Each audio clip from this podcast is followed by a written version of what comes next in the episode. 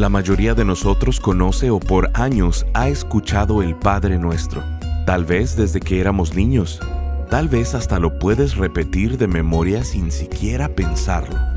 Bienvenido a Esperanza Diaria, el Ministerio de Transmisión en Audio del pastor Rick Warren. Estamos en la serie titulada Conectando con Dios. En ella estaremos estudiando cada frase del Padre Nuestro y la profunda transformación que podemos experimentar si no solo lo oramos, sino lo vivimos. La verdadera realización viene de vivir en el reino de Dios, bajo el poder de Dios y por la gloria de Dios.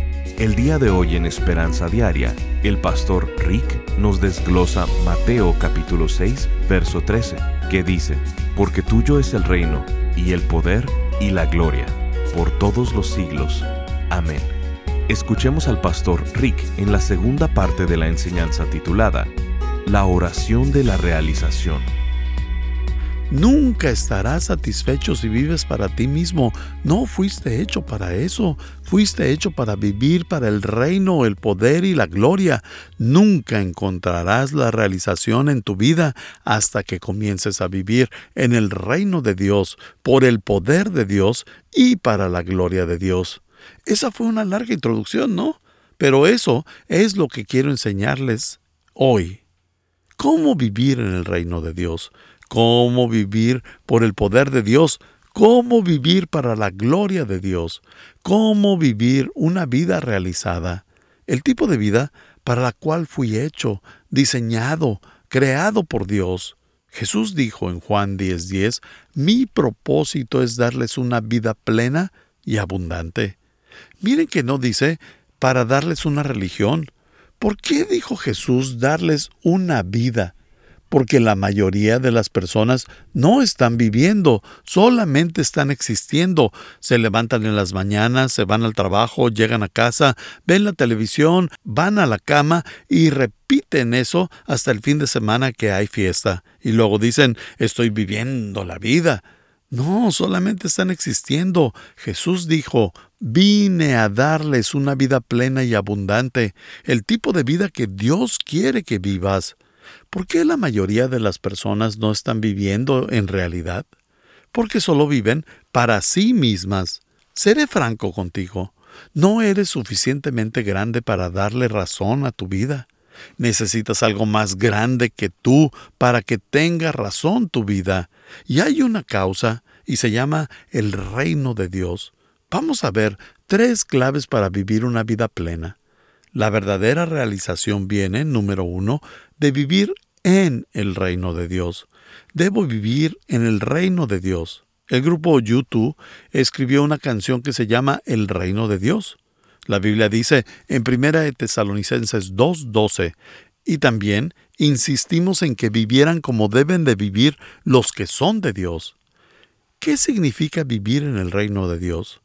Quiere decir que haces de la agenda de Dios tu agenda, haces de la voluntad de Dios tu voluntad, que lo que le importa a Dios en la vida, a ti también te importa. Usualmente nos importa todo excepto lo que a Dios le importa.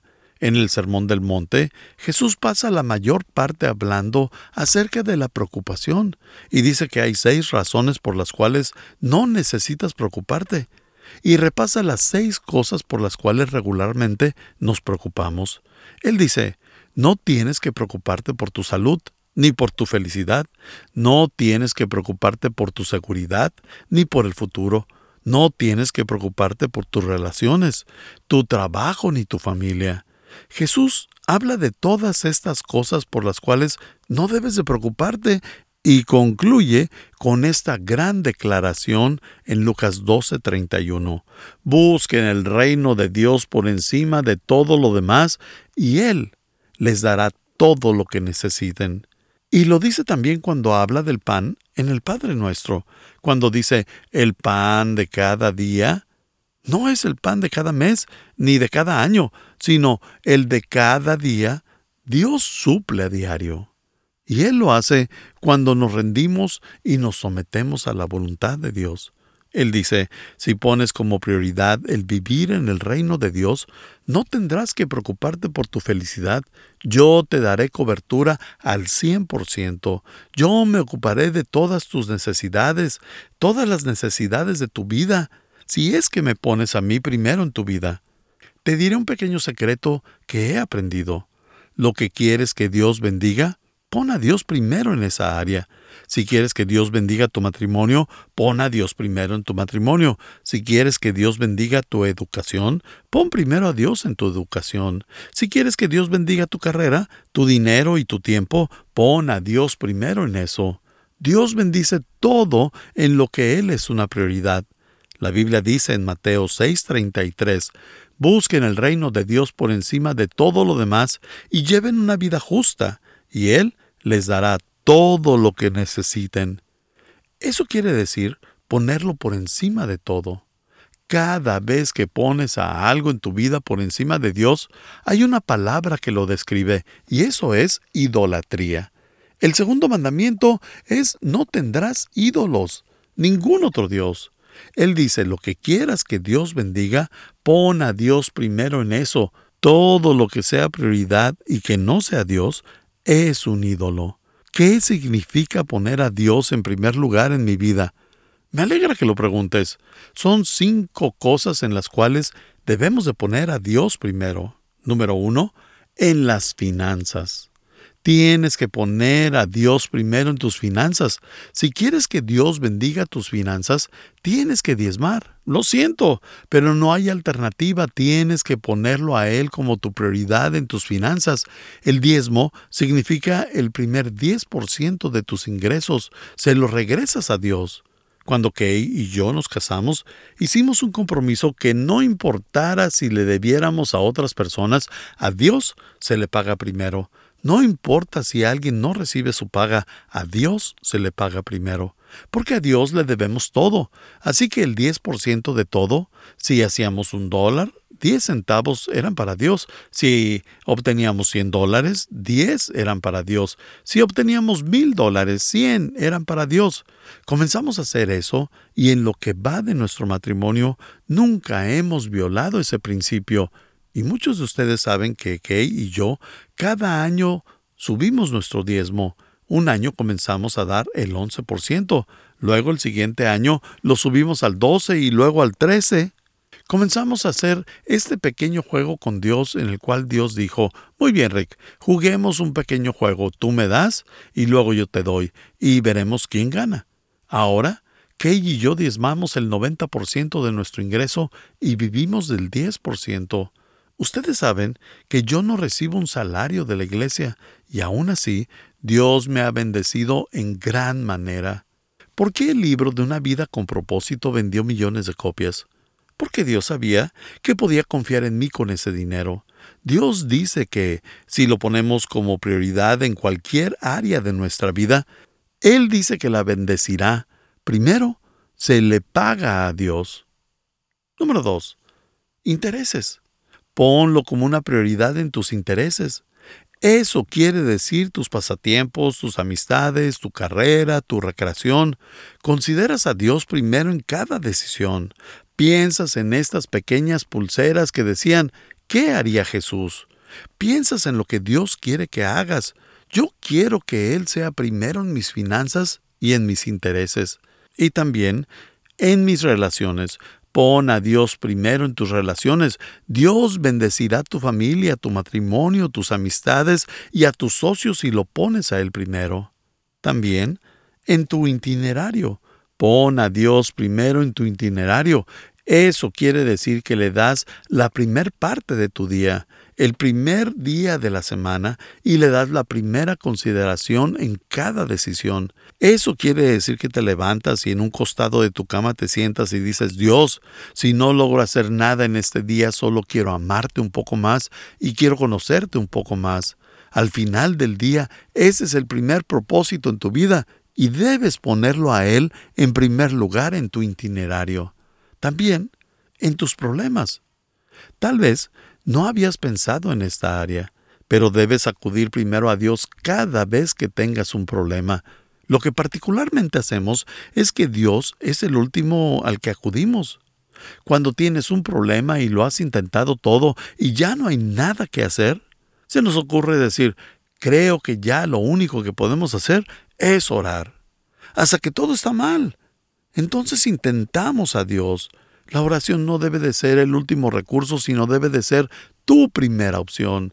No debes decir, lo único que nos queda es orar. No, eso es lo que debes hacer primero. Cada vez que tengas un problema, lo primero que debes hacer es orar. Y eso es poner a Dios primero. Padre, necesito tu ayuda en esta situación. Si haces estas cinco cosas, serás bendecido. La Biblia dice en Lucas 22, 29, Jesús dijo, Por eso, yo mismo les concedo un reino, así como mi Padre me lo concedió a mí. Debemos vivir en el reino de Dios. La Biblia dice que la segunda manera de vivir una vida plena es, número dos, que debo vivir bajo el poder de Dios. Vivo en su reino y vivo bajo su poder. Estás escuchando Esperanza Diaria el programa de transmisión en audio del pastor Rick Warren. En breve, el pastor Rick regresará con el resto de este mensaje. Dios quiere que estemos conectados con Él y nos ha dejado un modelo a seguir para permanecer en conexión. Lo conocemos como el Padre Nuestro. Durante esta serie titulada Conectando con Dios, el pastor Rick desmenuza esta famosa oración mostrándonos siete que son el inicio para una renovación restauración, avivamiento, despertar o recuperación. Estas son la oración de conexión, la oración de rendición, la oración de dependencia, la oración de limpieza, la oración de liberación, la oración de libertad y la oración de la realización. Siete frases que cada una son respuesta a las siete cosas que más nos estresan en la vida, las que más conflicto nos causan los problemas, lo más difícil y complicado que tenemos en la vida.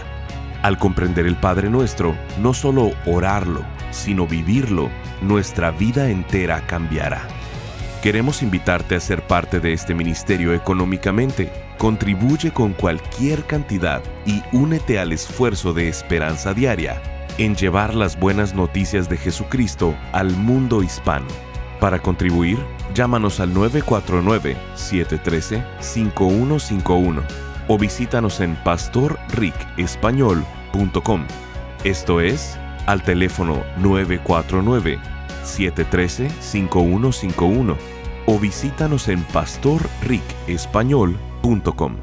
Como muestra de nuestro agradecimiento, te enviaremos esta serie de seis enseñanzas titulada Conectando con Dios en formato MP3 de alta calidad, descargable y sin anuncios. Si quieres hacerle saber al pastor Rick la manera en que estas transmisiones han tocado tu vida, escríbele a esperanza.pastorrick.com. Ahora escuchemos al pastor Rick con el resto del mensaje del día de hoy. Cuando Kay y yo nos casamos, hicimos un compromiso que no importara si le debiéramos a otras personas, a Dios se le paga primero. No importa si alguien no recibe su paga, a Dios se le paga primero. Porque a Dios le debemos todo. Así que el 10% de todo, si hacíamos un dólar, 10 centavos eran para Dios. Si obteníamos 100 dólares, 10 eran para Dios. Si obteníamos mil dólares, 100 eran para Dios. Comenzamos a hacer eso y en lo que va de nuestro matrimonio nunca hemos violado ese principio. Y muchos de ustedes saben que Kay y yo cada año subimos nuestro diezmo. Un año comenzamos a dar el 11%, luego el siguiente año lo subimos al 12 y luego al 13. Comenzamos a hacer este pequeño juego con Dios en el cual Dios dijo, muy bien Rick, juguemos un pequeño juego, tú me das y luego yo te doy, y veremos quién gana. Ahora Kay y yo diezmamos el 90% de nuestro ingreso y vivimos del 10%. Ustedes saben que yo no recibo un salario de la iglesia y aún así Dios me ha bendecido en gran manera. ¿Por qué el libro de una vida con propósito vendió millones de copias? Porque Dios sabía que podía confiar en mí con ese dinero. Dios dice que, si lo ponemos como prioridad en cualquier área de nuestra vida, Él dice que la bendecirá. Primero, se le paga a Dios. Número dos, intereses. Ponlo como una prioridad en tus intereses. Eso quiere decir tus pasatiempos, tus amistades, tu carrera, tu recreación. Consideras a Dios primero en cada decisión. Piensas en estas pequeñas pulseras que decían, ¿qué haría Jesús? Piensas en lo que Dios quiere que hagas. Yo quiero que Él sea primero en mis finanzas y en mis intereses. Y también en mis relaciones. Pon a Dios primero en tus relaciones. Dios bendecirá tu familia, tu matrimonio, tus amistades y a tus socios si lo pones a Él primero. También en tu itinerario. Pon a Dios primero en tu itinerario. Eso quiere decir que le das la primer parte de tu día, el primer día de la semana, y le das la primera consideración en cada decisión. Eso quiere decir que te levantas y en un costado de tu cama te sientas y dices, Dios, si no logro hacer nada en este día, solo quiero amarte un poco más y quiero conocerte un poco más. Al final del día, ese es el primer propósito en tu vida y debes ponerlo a Él en primer lugar en tu itinerario. También en tus problemas. Tal vez no habías pensado en esta área, pero debes acudir primero a Dios cada vez que tengas un problema lo que particularmente hacemos es que Dios es el último al que acudimos. Cuando tienes un problema y lo has intentado todo y ya no hay nada que hacer, se nos ocurre decir, creo que ya lo único que podemos hacer es orar. Hasta que todo está mal. Entonces intentamos a Dios. La oración no debe de ser el último recurso, sino debe de ser tu primera opción. No debes decir, lo único que nos queda es orar. No, eso es lo que debes hacer primero. Cada vez que tengas un problema, lo primero que debes hacer es orar. Y eso es poner a Dios primero. Padre, necesito tu ayuda en esta situación. Si haces estas cinco cosas, serás bendecido. La Biblia dice en Lucas 22, 29, Jesús dijo, Por eso yo mismo les concedo un reino, así como mi Padre me lo concedió a mí. Debemos vivir en el reino de Dios. La Biblia dice que la segunda manera de vivir una vida plena es, número dos, que debo vivir bajo el poder de Dios. Vivo en su reino y vivo bajo su poder. La Biblia nos dice en 1 Corintios 4:20, pues el reino de Dios no consiste en las muchas palabras, sino en vivir por el poder de Dios. ¿Sabías que Dios ¿No bendice a las personas que se creen autosuficientes?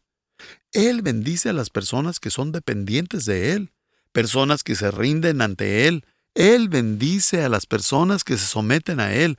Dios no bendice a las personas que son autosuficientes, sino más bien bendice a las personas que son dependientes de Dios.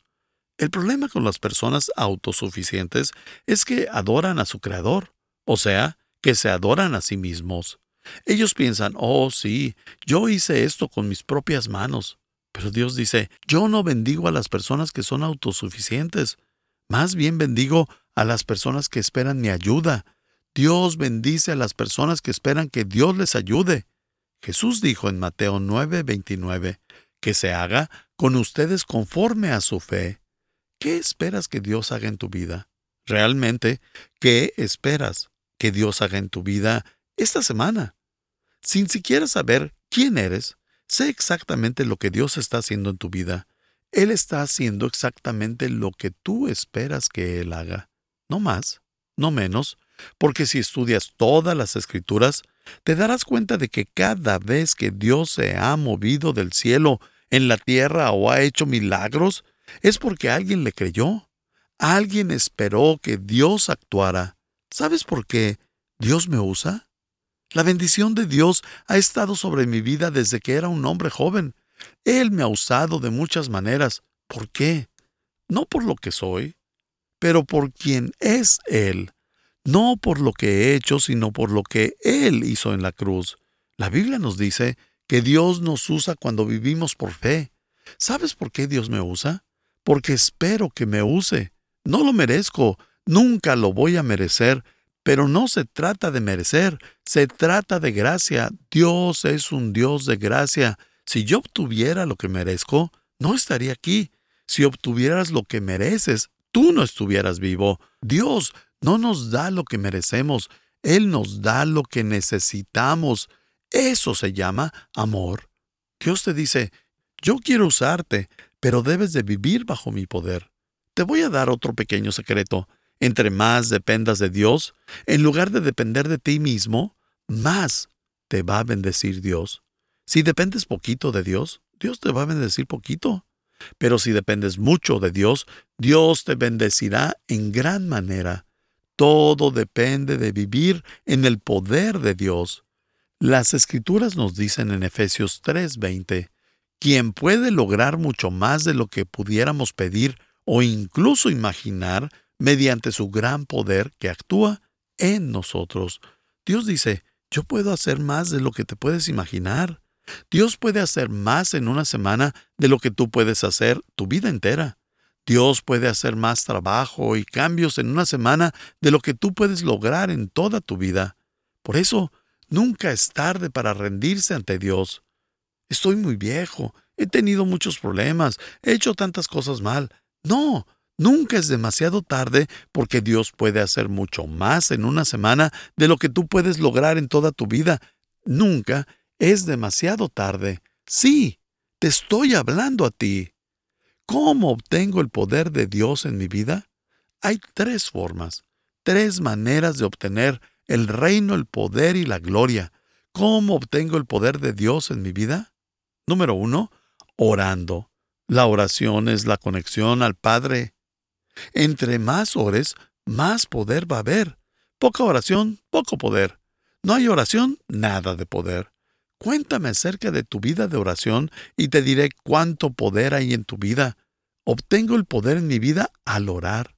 En las Escrituras, en el libro de Santiago 5:16 dice, la oración ferviente de una persona justa tiene mucho poder y da resultados maravillosos. Si no tienes poder en tu vida y estás muy débil, eso me dice una cosa, no estás orando. Así de simple, no estás orando porque el poder y la oración van juntas. La segunda manera de obtener el poder de Dios en tu vida es, y posiblemente esto te sorprenda, es tomando el riesgo de obedecer a Dios. Al tomar riesgos obedeciendo a Dios, Dios dice, si tomas el riesgo de obedecerme, aunque sea difícil, aun cuando no sea popular, cuando te cueste, cuando no tenga sentido, cuando sea caro, incluso si nadie más lo hace, si tomas ese riesgo y me obedeces, yo derramaré mi poder sobre tu vida.